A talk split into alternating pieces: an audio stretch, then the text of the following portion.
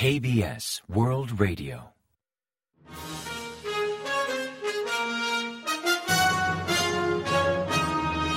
Informativo de KBS World Radio.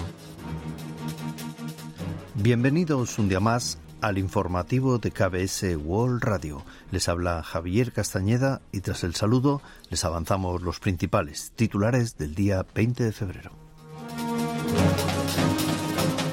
Corea del Norte lanza dos misiles de corto alcance hacia el Mar del Este.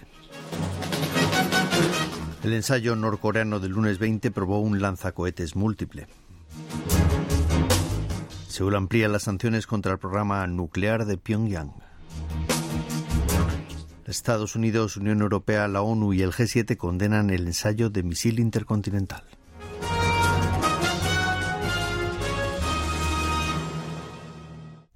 Y tras el avance de titulares les ofrecemos las noticias.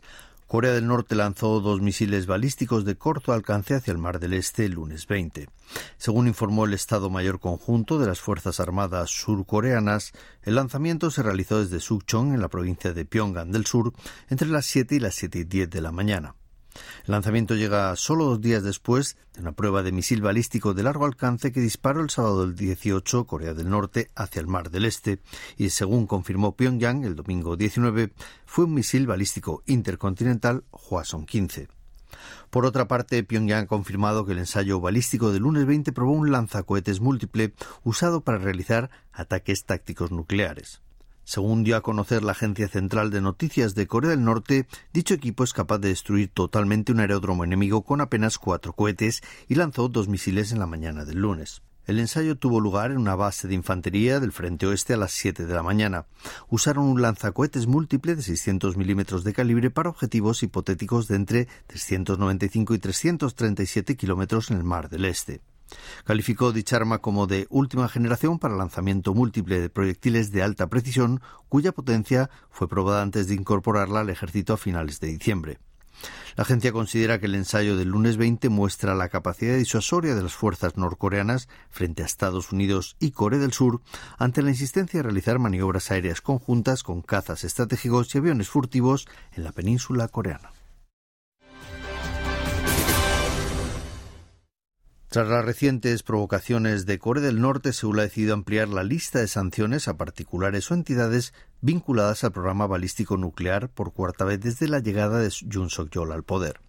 Los nuevos sancionados son cuatro particulares y cinco entidades ligados a operaciones de transporte y exportación de bienes prohibidos o venta de petróleo para ayudar a Corea del Norte a fabricar armas de destrucción masiva, además de esquivar las sanciones internacionales y obtener fondos para financiar su programa balístico nuclear.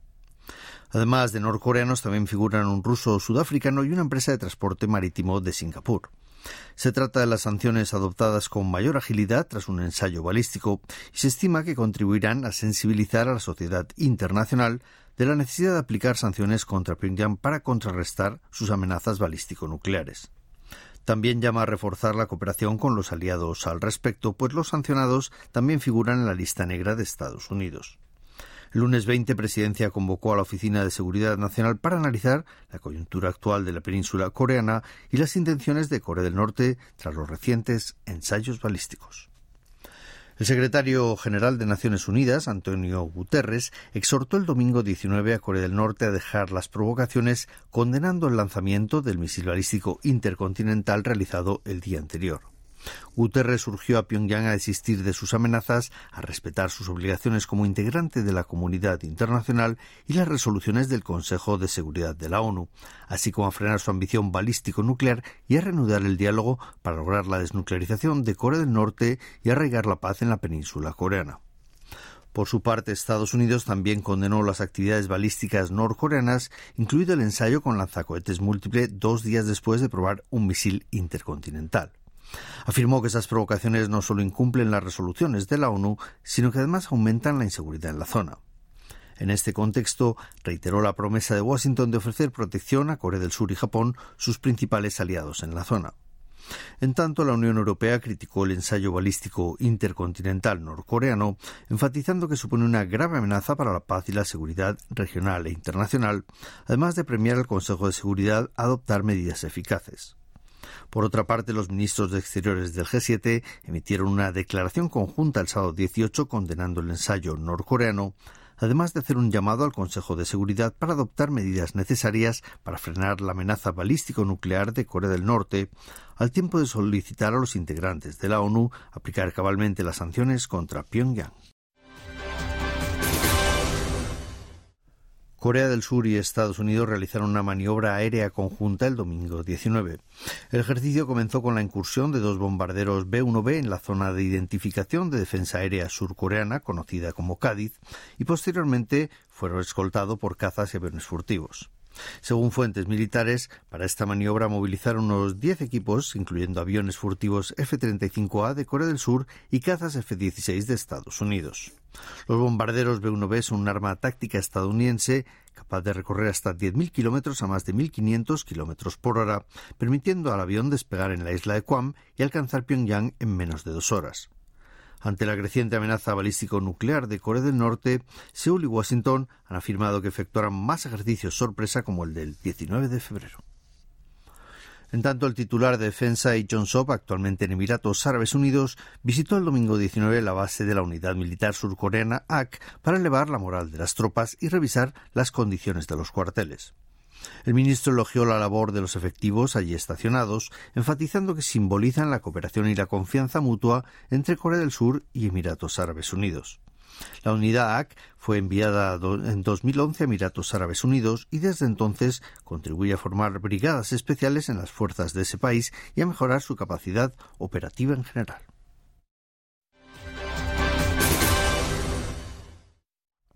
Los ministros de Exteriores de Corea del Sur y Japón, Park Jin y Yoshiyama Hayashi, trataron el sábado 18 sobre la indemnización a las víctimas de explotación laboral impuesta por Japón durante la Segunda Guerra Mundial, aunque no lograron acercar posturas. El encuentro tuvo lugar en Alemania en el marco de la Conferencia de Seguridad de Múnich, en su primer encuentro en cinco meses, desde la Asamblea General de Naciones Unidas, celebrada en septiembre de 2022.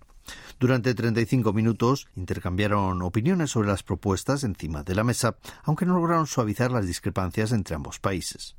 Tras culminar el encuentro, Pac comentó que habían abordado los puntos más polémicos, enfatizando que hace falta una decisión política de alto nivel para llegar a un acuerdo, dejando entrever la necesidad de un pacto entre mandatarios al no lograr avances en las reuniones de nivel viceministerial y ministerial.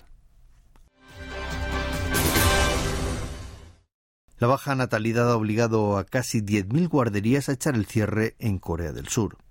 Según datos del Ministerio de Salud y Bienestar, a finales de 2022 había 30.923 guarderías en el país, 9.315 menos que las 40.238 registradas en 2017. Esto implica que durante los últimos cinco años uno de cada cuatro establecimientos de cuidado infantil cerró, principalmente aquellos a cargo de particulares en apartamentos de viviendas. En el caso de las guarderías residenciales, remitieron casi un 40% entre 2017 y 2022, pese a ser las más demandadas entre los padres por su ubicación en bloques de apartamentos y su ambiente más íntimo y familiar que las públicas o las privadas institucionales. Como motivo principal destaca la baja natalidad. Por ejemplo, la tasa de fertilidad en 2018 cayó por debajo de un bebé por mujer y tuvo mayor impacto en este tipo de instalaciones que suelen cuidar a niños menores de un año. Fuentes del sector afirman que, a menos que adopten medidas efectivas para aumentar la natalidad, cada vez cerrarán más guarderías, además de peligrar la existencia de jardines infantiles y otros centros de cuidado infantil.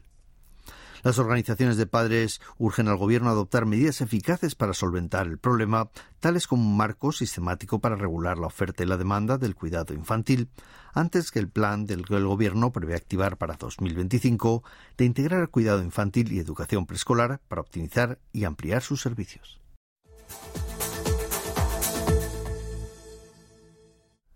Y ahora pasamos a ofrecerles el pronóstico del tiempo.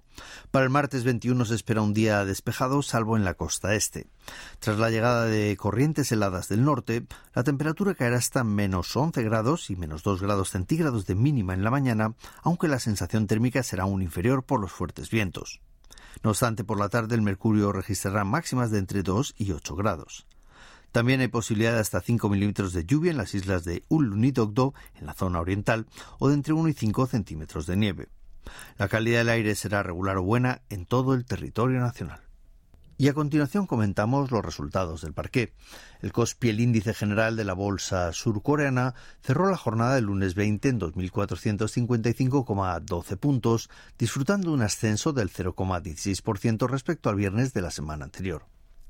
En tanto, el COSDAC, el parque automatizado, ganó un 1,71% hasta culminar la sesión en 788,89 unidades.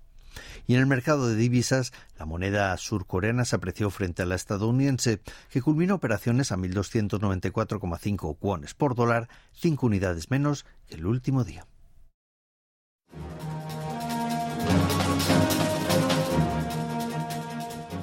Y hasta aquí el informativo de hoy. Gracias por acompañarnos y sigan en la sintonía de KBS World Radio.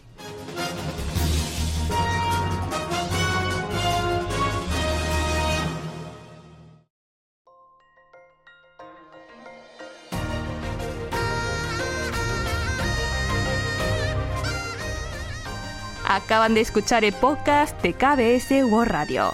Hay muchos más contenidos en word.kbs.co.kr barra Spanish. Gracias por seguir en sintonía. KBS World Radio.